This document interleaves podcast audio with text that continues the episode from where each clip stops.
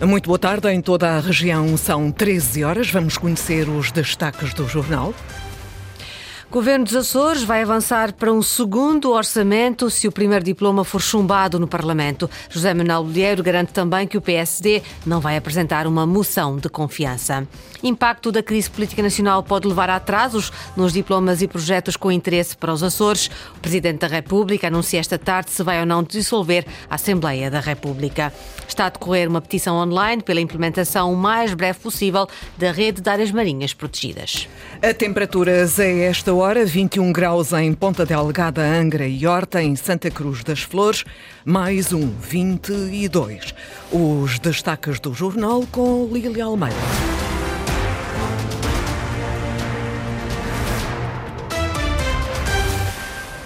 Governo dos Açores apresenta um segundo orçamento caso o primeiro seja chumbado na Assembleia Regional no dia 22 de novembro. Intenção revelada pelo Presidente do PSD Açores e também Presidente do Governo Regional em entrevista à Rádio e Televisão Públicas. José Manuel Bilheiro diz que é contra a realização de uh, eleições antecipadas e que não há motivo para criar instabilidade política. Afirma que pretende apresentar então um segundo orçamento caso o primeiro seja chumbado. Aquilo que já tornou público no quadro de um Conselho Regional do, do, do partido. Ou seja, um é chumbo no orçamento não significa a queda que, de um governo. Não, não, não, de modo algum. E o senhor fará o quê? Um segundo nenhuma, orçamento? É nenhuma democracia. O que está na lei... O senhor é, fará um segundo orçamento? Sim. Eu prefiro, com humildade democrática, chamar a razão no interesse dos Açores, no interesse da estabilidade, no interesse da previsibilidade, que haja oportunidade de ir uh, ao debate na especialidade, haver propostas que possam ser consideradas votadas e, no entendimento dos partidos,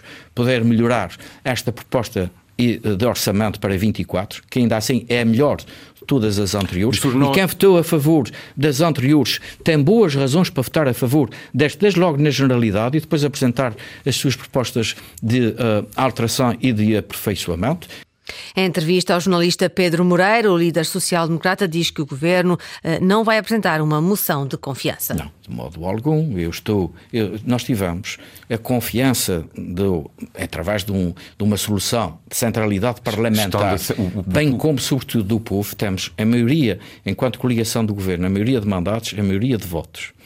Temos um programa do governo e orientações de médio prazo aprovados para a legislatura. Sem e, portanto, orçamento. Esse nível de. Sim, em entrevista ao jornalista Pedro Moreira, o as intenções de voto, com as intenções de voto manifestadas até agora, o plano e orçamento da região para 2024 vai ser chumbado na Assembleia Legislativa dos Açores. O Partido Socialista, Bloco de Esquerda e o deputado da Iniciativa Liberal vão votar contra. Os deputados do Chega e do PAN revelaram que não iriam votar favoravelmente. Apenas o deputado independente Carlos Furtado, ex-Chega, já anunciou um voto favorável aos documentos, o que com os partidos de coligação, PSD, CDS e PPM, soma 27 votos de um total de 57 assentos.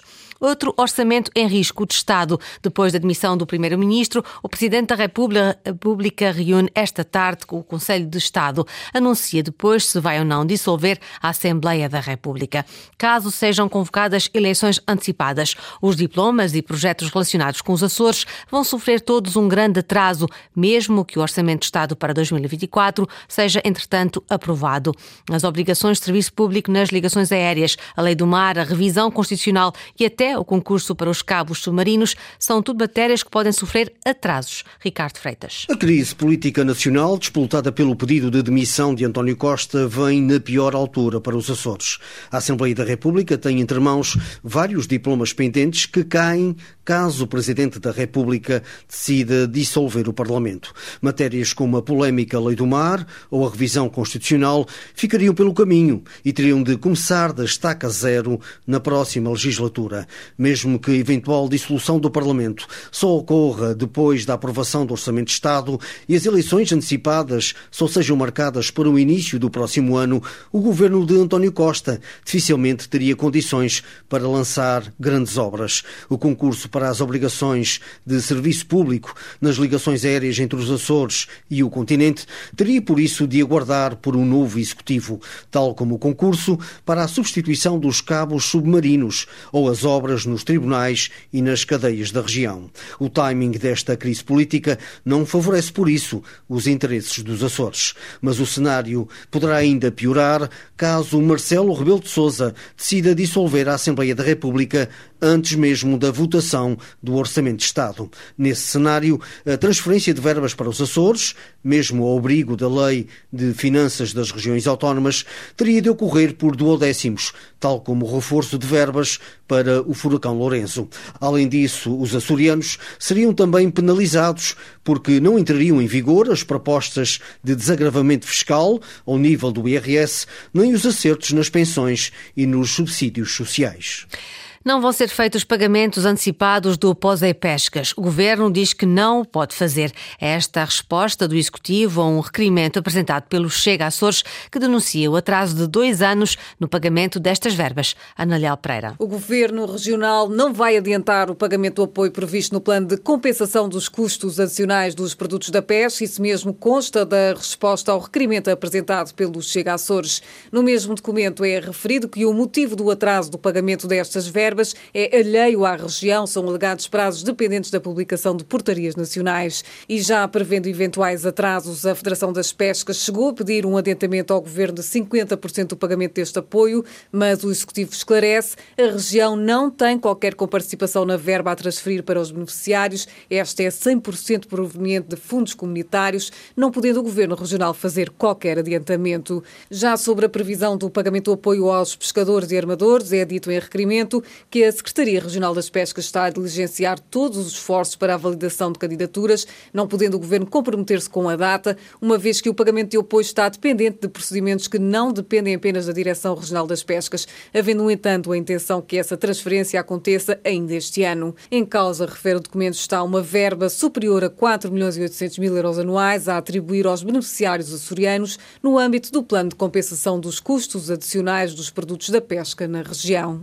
O biólogo biólogo lembra que o tempo urge, uh, está a decorrer uma uma petição pública a favor da implementação da rede de áreas marinhas protegidas. Tem já mais de 1.900 assinaturas. O primeiro peticionário é José Azevedo. Diz que é preciso defender, sem demoras, que se aprova o enquadramento legal e as zonas de proteção oceânicas, tal como previstas na proposta de rede de áreas marinhas protegidas, um trabalho desenvolvido pelo programa Blue Azores e não podemos voltar atrás, quer dizer que já passamos muito tempo com este, com este problema de, da degradação do ambiente, da sobreexploração de recursos e, portanto, que consideramos que este decreto-lei, que vai estar em discussão e aprovação, eh, é um passo importantíssimo e que não pode voltar atrás. Pensamos também que o documento tem todas as salvaguardas, para dar resposta a todas as preocupações que existem de todos os utilizadores do mar, quer, quer, quer pescadores, quer utilizadores recreativos, etc.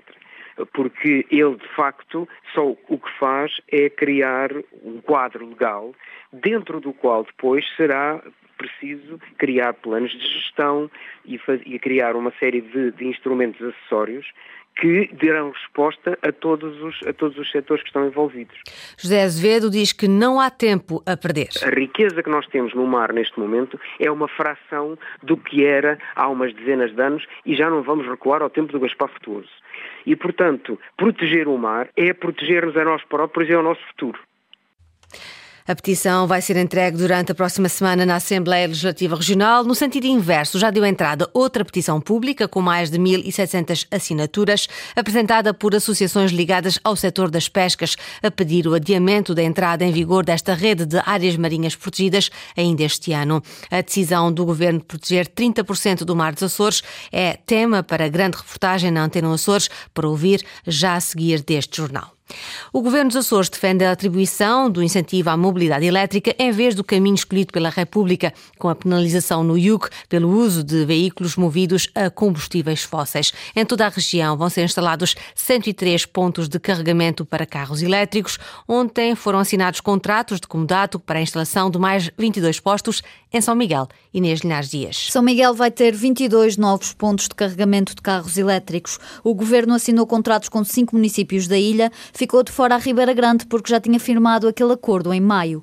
São Miguel terá, assim, um total de 51 pontos de carregamento. O Presidente do Governo espera ter uma cobertura com mais de 100 pontos em toda a região. Para a região são 103 postos de carregamento aqui em São Miguel são 51 e com mais ainda as tais tomadas que permitem um uso alavancado de viaturas elétricas e disponibilidade para o respectivo carregamento. José Manuel Bolieiro critica a postura do Governo da República e destaca que a promoção de uma mobilidade mais ecológica deve ser feita através do incentivo às boas práticas. É entendimento do meu Governo, porventura não partilhado por outros, e designadamente o da República, que a transição da mobilidade térmica para a mobilidade elétrica se faz sobretudo através do incentivo à utilização e à aquisição das viaturas elétricas e não em contrário ao castigo e à penalização do uso da viatura térmica. Serão instalados 11 pontos de carregamento em Ponta Algada, 5 na Lagoa, 3 em Vila Franca do Campo, 2 na Povação e 1 no Nordeste. Atletas açorianos somam prémios nos desportos de combate em modalidades como kickboxing, karatê e judo. Henrique Linhares. No Campeonato Nacional de Karatê para os escalões de cadetes, júniores e sub-21, o grande destaque foi João Pereira, atleta júnior do Clube de Karatê de Angra do Heroísmo, que venceu em menos 76 quilos na vertente de combate. Já Matilde Medeiros, do Clube de Karatê de Rabo de Peixe, foi vice-campeã de sub-21 em menos 55 quilos. Para além disso, houve também cinco medalhas de bronze para a região. Uma excelente prestação na prova que decorreu em Alcabidez, destaca João Castro, diretor técnico da Associação de Karatê dos Açores. Foram sete medalhas ao todo para a região. Participaram todos os clubes da região com atletas apurados através da, das fases regionais. O Clube de Angra destacou-se nesta prova com quatro medalhas, sendo um campeão nacional e três medalhas de, de bronze. É dos melhores resultados dos Açores de sempre Tivemos um campeão, um campeão nacional de júniores em 2006, se não estou em erro, que foi o Carlos Rosa. Voltámos a ter agora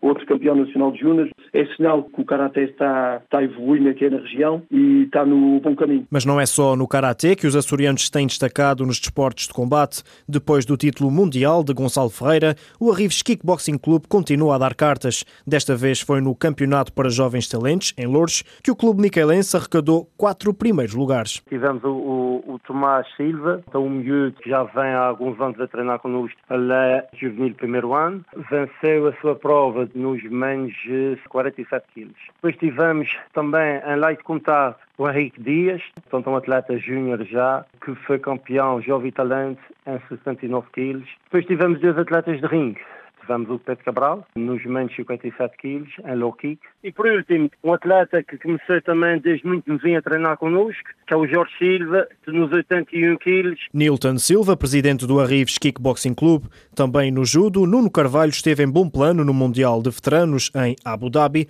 ao ficar na quinta posição na categoria de menos 73 quilos. Atletas açorianos trazem prémios dos campeonatos nacionais. A Jornal das 13, uma edição de Lília Almeida, pode acompanhar toda a atualidade online em acores.rtp.pt ou na página do Facebook da Antena Açores.